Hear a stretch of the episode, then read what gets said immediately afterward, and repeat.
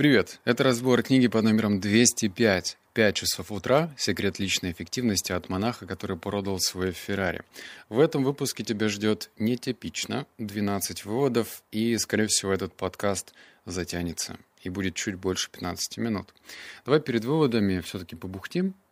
Расскажу коротко, стоит ли тебе читать эту книгу, ну а дальше ты уже сам решишь. Первое. Э, Робин Шарма, как по мне, безусловно, гениальный автор. Он умеет сложные концепции подавать простым языком. Я помню, как первую книгу, которая так и называлась «Монах, который продал свой Феррари», прочитал, наверное, лет шесть, и я до сих пор помню некоторые концепции, а я читал тогда абсолютно как дятел. У меня в одно ухо влетало, и с другого уха точно так же благополучно вылетал. Я не умел читать. Я никаких техник умночтения не знал, и вообще читал лишь бы, чтобы читать потому что я был слишком тупой. Вот. А второй момент. Но опять же, здесь чувствуется, что книга была написана все-таки для другой цели но интересные цели. В общем, я такого никогда не встречал, рассказывая. В конце книги он э, навевал такую интригу, мол, есть тайный клуб пяти утра, там только избранные. И книга закончилась на том, что вы можете прочитать альтернативную концовку и вступить в клуб пяти утра, скачав приложение. Оно бесплатное? Ну как? Оно, конечно же, условно бесплатное. Я посмотрел, только на Play Market его скачало 50 тысяч человек. Короче, крутой кейс, интересный, как мне кажется. Но много минусов сразу там звездочек было, потому что Робин Шарма очень агрессивно продает. Я даже подписался на рассылку, он меня просто закидал этим спамом на английском языке, а я на английском вообще не бум-бум. Но как э, кейс интересно, что книга стала таким мостиком в сторону продвижения приложения, а потом своего дальнейшего коучинга. И еще один маленький минус, который я тоже заострю внимание, когда книга пишется в стиле бизнес-романа, а именно так она написана, хочется, чтобы прослеживался какой-то реализм, потому что там очень много сюра, и получается такой сюрреализм э, полуфантастика, и ты читаешь и думаешь, блин, ну такого не бывает. И это, конечно, портило картину. Однако 12 выводов у меня есть. Пожалуйста, внимательно слушай. Мне понравился больше шестой и одиннадцатый. Они прям крутецкие. Окей? Все, это все, что я хотел сказать. А, ну еще у Робина Шарма, по-моему, книг 500, наверное. Просто я не знаю, когда он пишет эти книги, но, в общем, у него их очень много. Вот номер раз. «И как же вам удалось заработать э, на все эти вещи?» — с ехидицей спросила бизнес-леди. Бродяга я развесил.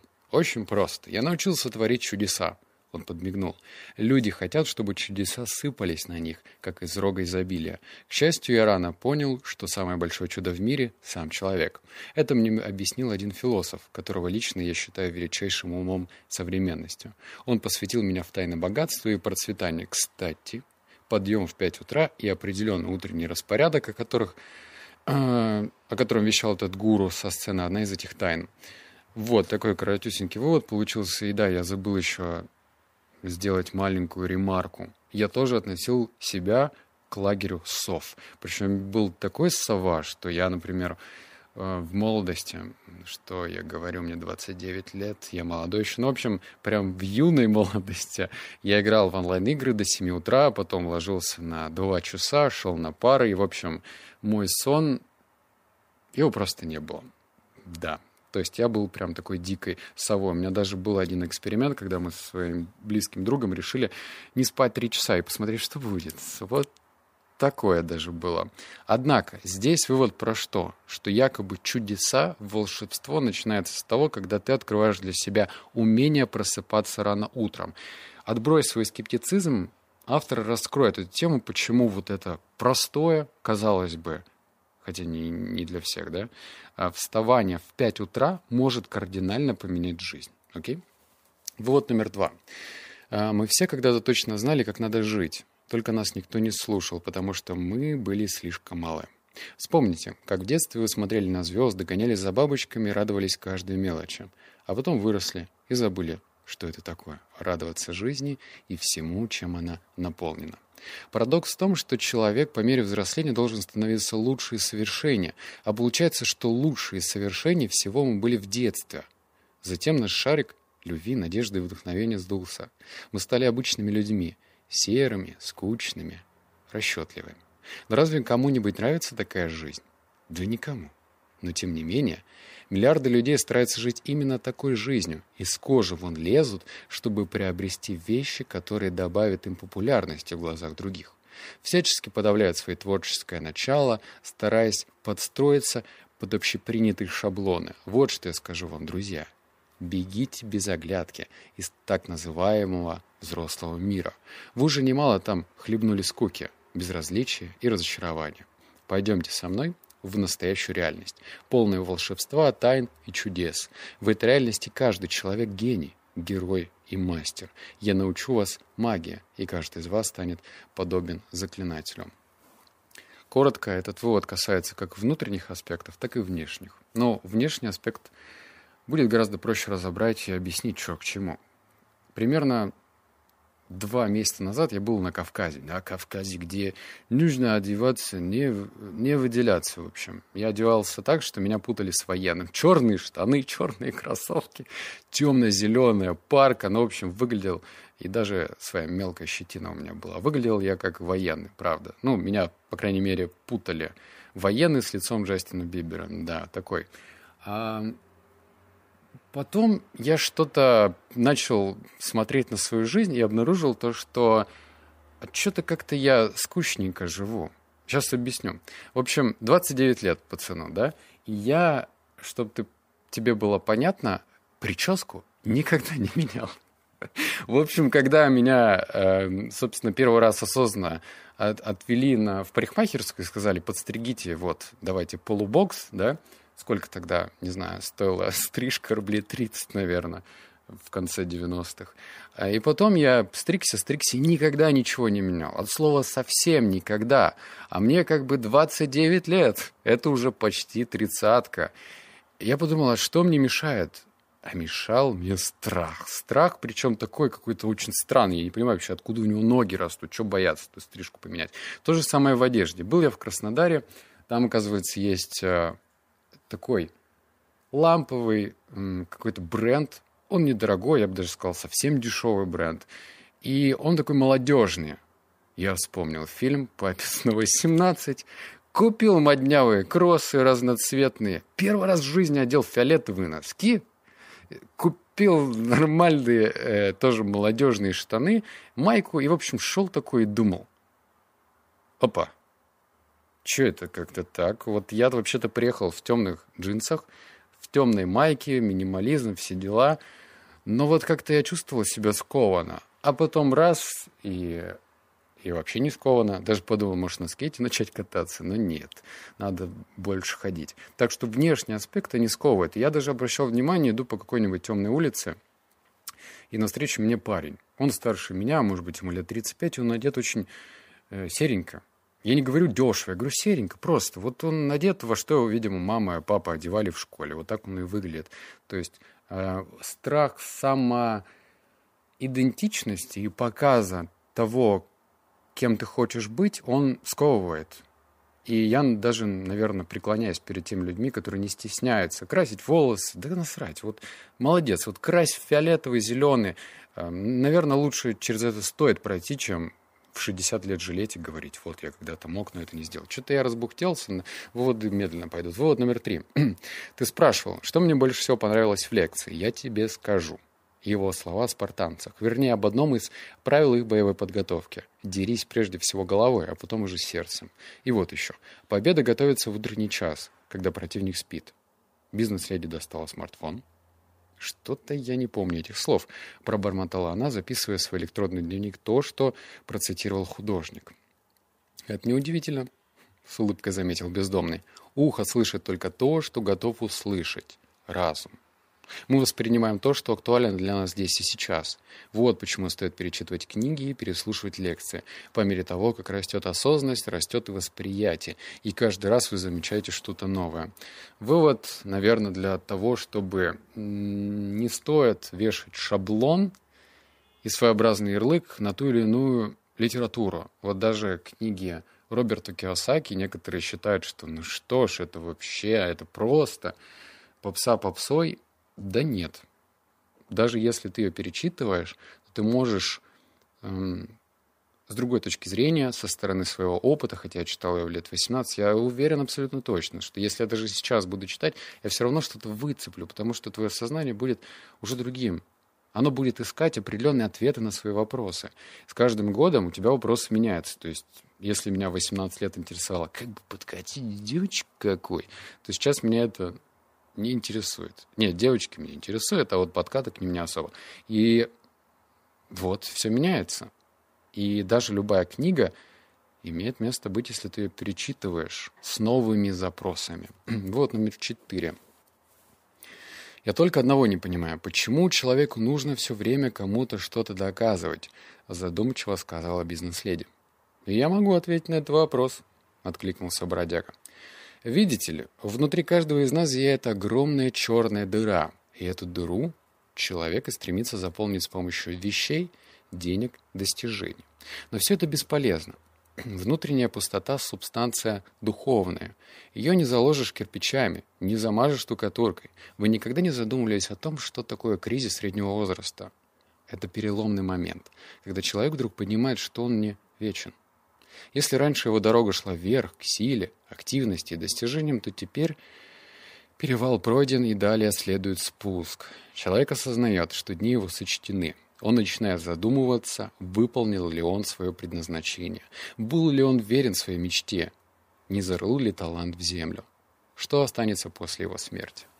Вообще, все, цитата закрывается, меня нехило напрягает все эти истории про э, кризис среднего возраста. Что-то прям у некоторых вообще кукуха едет. Кто-то запивает, кто-то начинает люто изменять своей жене, выходит в какое-то дальнее плавание, ведь там в чужом дворе трава зеленее. В общем, всякие разные есть модификации, когда кризис среднего возраста проживается вообще по-разному. И мне это напрягает. Мне как будто все готовят. Это то же самое, когда вот я читал предыдущий обзор, посмотри, литературный марафон. Там, значит, автор говорит, со второй недели жди кризиса. Вообще ничего не напишешь. Я уже написал 17 глав, каждый день по одной главе, я, жду, я прям ждал. Кризис, ты где? Отчет? Почему ты не приходишь? Возможно, даже и не нужно знать, что тебя ждет что-то плохое за поворотом. Это первый подвывод. Второй подвывод – это то, что действительно, если ты хочешь заложить дыру какими-то физическими объектами, мол, машину подороже или там вещички подороже, то это точно не выход.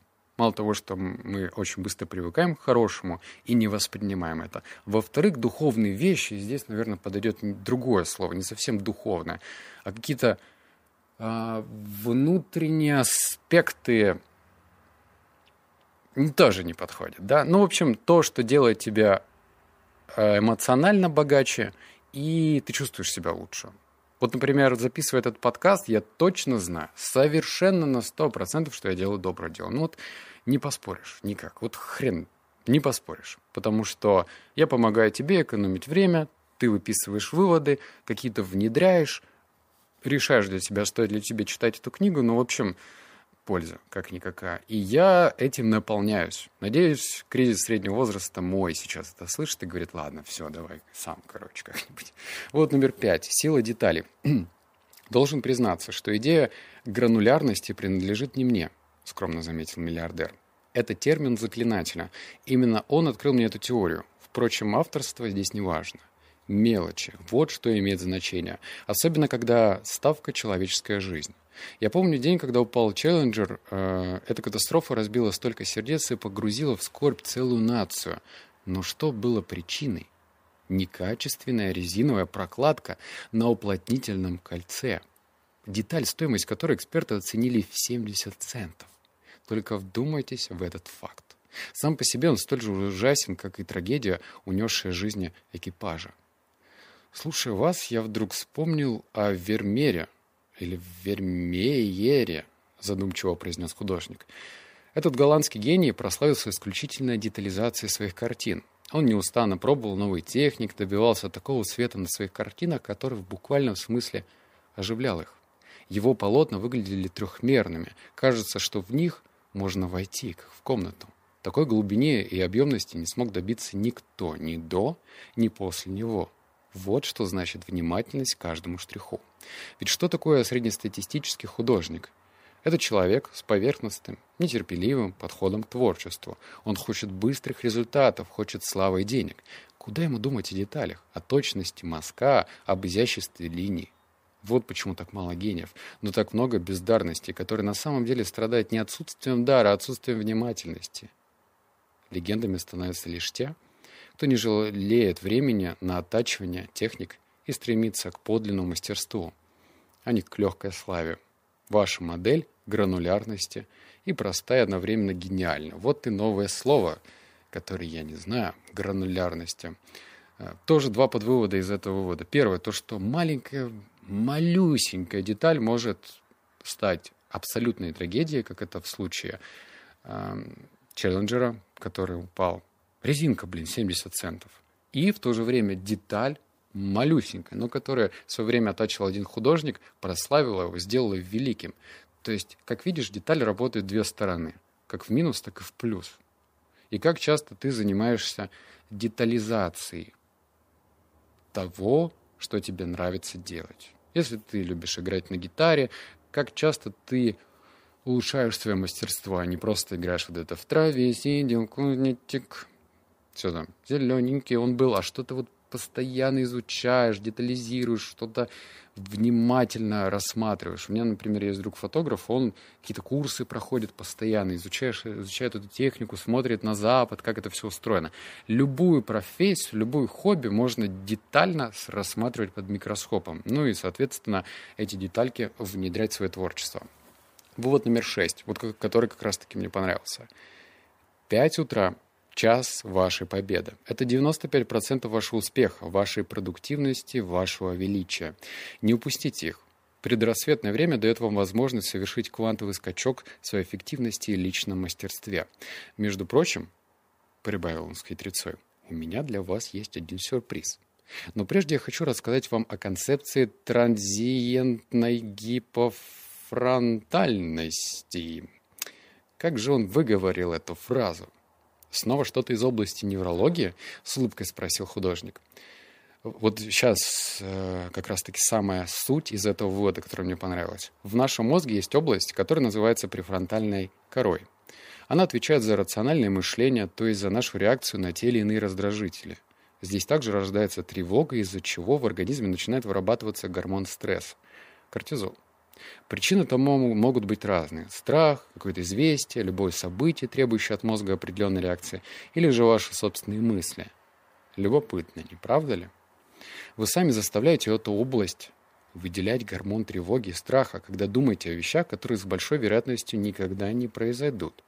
Так вот, говоря иначе, префронтальная кора оставляет включенным ваше сознание и заставляет его неустанно работать, направляя его на защиту вас от раздражителей. Но когда вы встаете, вот сейчас мясо идет, э, но когда вы встаете утром до рассвета и проводите время в одиночестве, тишине, неподвижности, внешние раздражители полностью отсутствуют, и префронтальная кора как бы ставит работу на паузу. Это называется транзиентной гипофронтальностью то есть временной остановкой. И тогда мозг начинает вырабатывать дофамин, особый гормон, который вдохновляет вас на свершение, а с ним проявляется и вечный его спутник – серотонин или гормон счастья. Одним словом, мозг испытывает блаженство, и измученный им обычно при повседневной работе бета-волны сменяются альфа-волнами, а иногда и тета-волнами при полном погружении в себя, в свой внутренний мир. И тогда вы входите в состояние вселенского потока, о котором я рассказывал на одной из наших бесед.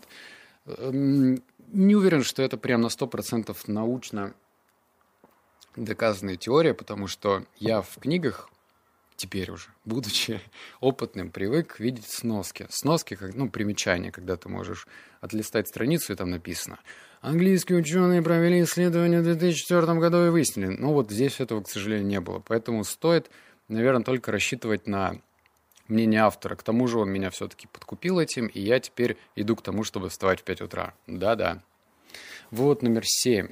То, как вы проявляете себя во внешнем мире, является прямым отражением того, что живет в вашей душе. Если вы станете подлинным властелином четырех внутренних царств, если внутри себя обретете славу, благородство, силу и красоту, все это будет э, явлено в реальности. Это потрясающая тайна. Истина всех истин, начало всех начал, глубина всех глубин. Лишь единицы могут постичь ее. Те, кто барахтается на поверхности, подобны роботам, которые никогда не понять, что такое настоящая жизнь. Нельзя строить свое благополучие, опираясь лишь на внешние проявления. То, что внутри, то и снаружи. Запомните это. Ваше творчество, ваша продуктивность, ваша способность преображать этот мир напрямую зависит от того, как устроено ваше внутреннее царство. Например, если вы не достигнете успеха внутри себя, вам никогда не достичь его во внешнем мире. Если вы считаете, что не заслуживаете изобилия, то не получите и силу для того, что Вселенная излила на вас свою благодать. И если ваша вера в собственный гений слаба или мертва, то огню вашей души никогда не разгореться в пламя, в котором будет выковано ваше мастерство. Чтобы царь старем во внешнем мире, нужно сначала завоевать внутреннее царство. Вот сейчас, пожалуйста, послушай меня внимательно. Вот этот вывод до дрожи. Объясню. Судя по количеству книг, ну, наверное, ты делаешь вывод, что я не самый тупой человек. Хотя, скажу тебе честно, до этого подкаста я читал, э, начал я его в 2018 подкаст. До этого я прочитал тоже, наверное, книг 200, 300, может, 400. Ну, в общем, много я прочитал, я не знаю сколько. И только недавно, недавно это сколько? Три дня назад я, я даже могу тебе описать эту обстановку. Я был в Волгограде, сидел у реки, и я еще на тот момент плохо соображал, я вообще плохо шарю в истории. Я потом посмотрел документальный фильм, узнал про Сталинград и все дела. И я сидел, размышлял. Я когда путешествую один, я часто размышляю. И я наконец-то разрешил себе верить в себя, что ли, по-настоящему. То есть я понял, что я все могу. Как это звучит? Крамольно или нет? Я все могу. Эта фраза настолько э, разная, она дуальная. Можно говорить «я все могу» и не верить в то, что ты все можешь. А можно говорить «я все могу» и реально в это верить. Чувствуешь разницу? То есть есть вот такие вот поверхностные ответы, поверхностные заученные ответы, которые некоторые люди, бизнесмены говорят э, в интервью, они уже просто задолбались. Их журналисты спрашивают об одном и том же. Какой ваш секрет успеха? Мой секрет успеха в том, что я постоянно тружусь. Как будто это Жириновский ответил. Нет? А с другой стороны, я просто размышлял, думал, блин, а что я не уверен? Что вот мне там что-то где-то, я в себе сомневаюсь. Какого хрена я в себе сомневаюсь? Может быть, на меня повлияли аудиокниги, которые я еще параллельно слушаю про подсознание, что с ним можно работать. И я такой думаю, блин, чувак, ты все можешь. Ты реально все можешь, если ты этого захочешь. Купите мою лекцию за 990 рублей, хочется сказать в конце, потому что это, черт возьми, мотивация. Ну, в общем, я в это поверил. По-настоящему. Посмотрим, как это отразится на результатах. Окей? Я не говорю, что это э, какая-то стопроцентная теория успеха, но я, по крайней мере, в это поверил. И, как мне кажется, идти к цели, когда ты в это веришь, гораздо интереснее, прежде всего, и легче, чем, ну, я не знаю, может, у меня не получится, может, ну, как бы, это я не уверен в себе. То есть посмотри на это с этих сторон. Я разрешил себе верить в то, что я все могу. Но мне не все надо. Это тоже нужно понимать. Вот номер восемь. Отравленному миру не нужны здоровые люди. Вместо того, чтобы созидать, открывать и помогать, люди приобретают, копят и бесконечно сравнивают себя с другими. Те, кто встает до рассвета и соединяется с собственной душой, освобождается от ложных программ и входит э, в святилище тишины и покоя. Вот что я порекомендую вам, друзья мои. — ласково сказал миллиардер. «Проснувшись завтра в пять утра, поразмышляйте о том, каким человеком вы хотели бы быть сегодня. Это чудесная медитация. Представлять идеальный образ себя, который вас полностью устраивает. Чтобы увидеть этот образ, нужно подумать о мимолетности жизни и внезапности смерти. Если бы предстоящий день был последним днем вашей жизни, как бы вы себя вели? Какие дары вы хотели бы получить? Как бы вы проявили свои лучшие качества? Как бы вы смогли преобразовать этот мир? Такая медитация – лучший способ войти в свое внутреннее царство духа. Продолжение про историю Волгоград. Потом я узнал, что этот город сделан на костях. Ну, а, в прямом, в переносном смысле. Потому что там было столько погибших, столько жертв. Я, естественно, сходил на памятник Родина Мать зовет, до мурашек, до дрожи. Это очень впечатляет. Я бы даже сказал, это настолько больше впечатляет. Вот есть по-моему, это считается даже чудом светом, но не уверен. В Рио-де-Жанейро памятник Иисусу. И он не так впечатляет, а на него и, и, и едут, летят миллионы людей, чем Родина Мать зовет. И когда я узнал то, что вот я на костях, ну не я конкретно, вообще все люди в Волгограде живут, и когда-то вот эта жизнь человеческая, она обрывалась. Я смотрю на эти фотографии, сколько людей погибло, и ты думаешь, во-первых, как тебе чертовски повезло, что ты живешь в это время, а во-вторых, ты понимаешь то, что тебе нужно не просто ценить жизнь вот без вот этих сакральных, понятных, благозвучных фраз, а ты должен еще и наполнять не только свою жизнь добром, но и окружающих, блин. Потому что она может оборваться в любой момент. Вывод номер девять. Мы к финишу идем. Э, значит, теория 66 дней. Э, ты слышал про концепцию 21 день, по-моему, нужно для закрепления привычки. В общем, автор говорит, что это все фигня полная. Нам нужно 66 дней. 22 дня на разрушение привычки, 22 на установку и 22 на интеграцию. Итак, переходим к выводу. Угу. Вам будет казаться, что перед вами встала непреодолимая стена – но не поддавайтесь отчаянию. Просто знайте, что настало время разрушения, его нельзя миновать. Потерпите 22 дня, пока ранний подъем не станет для вас такой же рутиной, как утренний туалет. И еще. Помните о том, что гении герои всех эпох проходили через это время разрушения. Пусть вас вдохновляют то, что вы идете по их следам. Я видел много людей, которые пытались стать членом клуба 5 утра, но сдавались уже на этом этапе. Они говорили, что это невозможно. Они жаловались на плохое физическое самочувствие, усталость, проблемы с концентрацией. Оно того не стоит, утверждали они. Что я мог сказать им? То же, что говорю вам. Продолжайте, чего бы это ни стоило. Да, сначала будет больно и очень-очень трудно, но вы уже знаете, что именно в трудностях кроется величие. Когда перед вами стоит выбор между простым и сложным, выбирайте сложное. Руководствуйтесь этим правилом не только для того, чтобы обрести привычку рано вставать. Вспоминайте его в любой ситуации. Ищите трудных путей. И не обращайте внимания на желание сдаться. Оно неотвязный спутник любых начинаний. 66 дней. Так что если у тебя были какие-то откаты в привычке, у меня были, а я же типа веду подкаст «52 недели одержимости», рассказываю про полезные привычки, но про 66 дней, точнее про эту концепцию, я узнал именно от этого автора. Я думал 30 дней, ну ладно, 40 дней. Казалось 66 дней, и в этом действительно есть доля правды, потому что есть ну, как бы стадия разрушения, установка и интеграция. Вот номер 10, он, даже не знаю, стоит ли тебе его зачитывать, это таблица, называется «Карманы дня», когда ты не знаешь, чем ну, себя занять. Потому что кажется, что я буду делать вообще в 5 утра. Я сплю по 7 часов. Не по 8, как все, по 7. У меня есть, ну, как бы, доводы, почему это стоит делать. И у меня есть техники, которые позволяют мне высыпаться за 7 часов и вставать по будильнику и чувствовать себя неразбитым, бодрым. Для тех, кто не знает, чем себя занять, я просто быстренько процитирую то, что он говорит. Не знаю, что получится. Значит, э, с 5 утра до 5.20 нужно двигаться.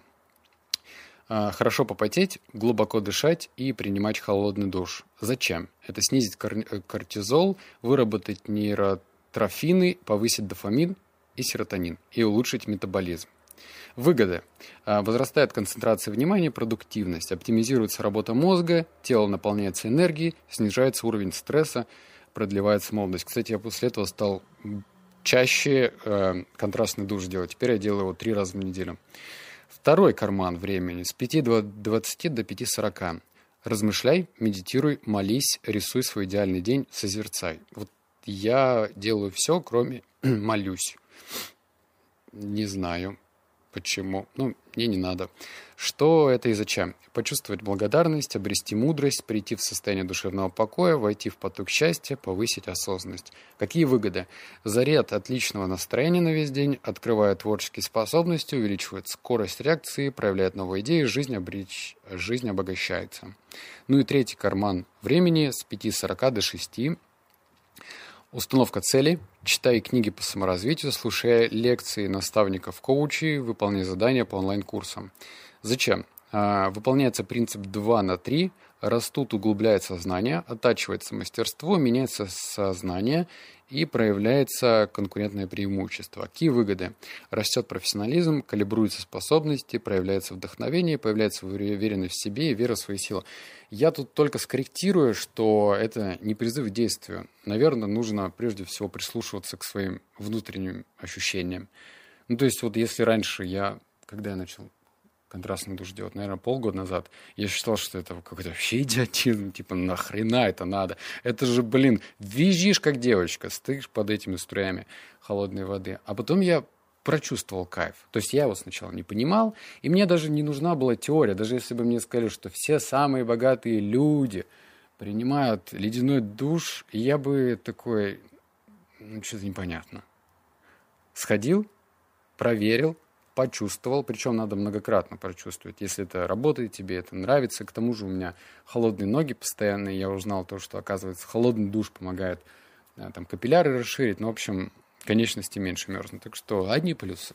Вот одиннадцатый, тоже по мне понравился. Все великие люди заряжают свои батарейки, проведя досуг за теми занятиями, которые отзывались об их сердцах. Эйнштейн любил ходить под парусами. Аристотель и Чарльз Диккенс обожали ежедневные прогулки.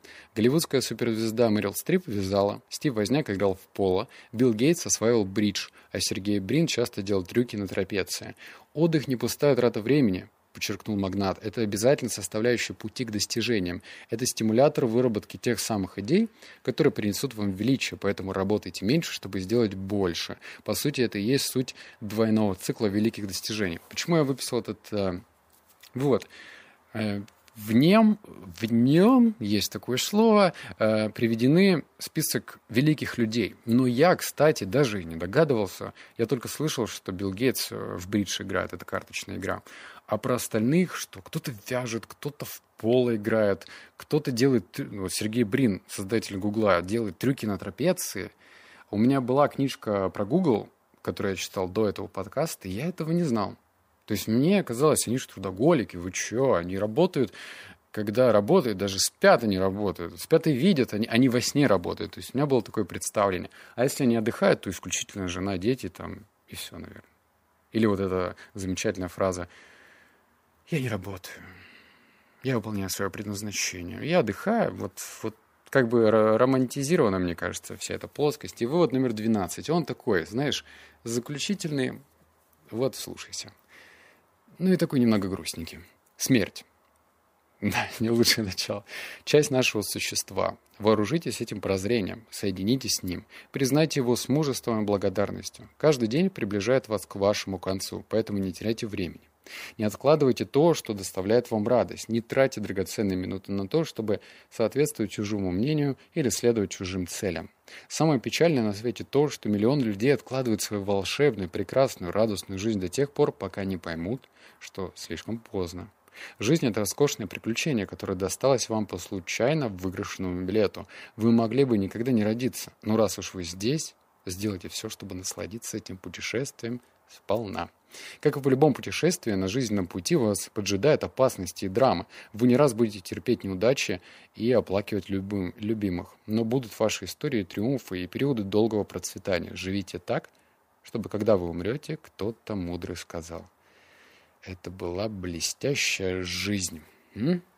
Короче, напиши сценарий к своему собственному фильму или книге и знай, что даже если тебе кажется, что жизнь скучна или неинтересна, или более того, ты попал в какую-то глубокую яму, это же отлично, потому что в любых хороших фильмах сценарий движется по одному и тому же принципу. Есть герой, этот герой, значит, грустит, у него все плохо, все вообще, все возможности уходят сквозь пальцы, все от него отворачиваются, это нормально. Потом герой встречает наставника, потом начинается кризис, потом он начинает расти, потом сомнения, и потом бах, и вот все, он молодец.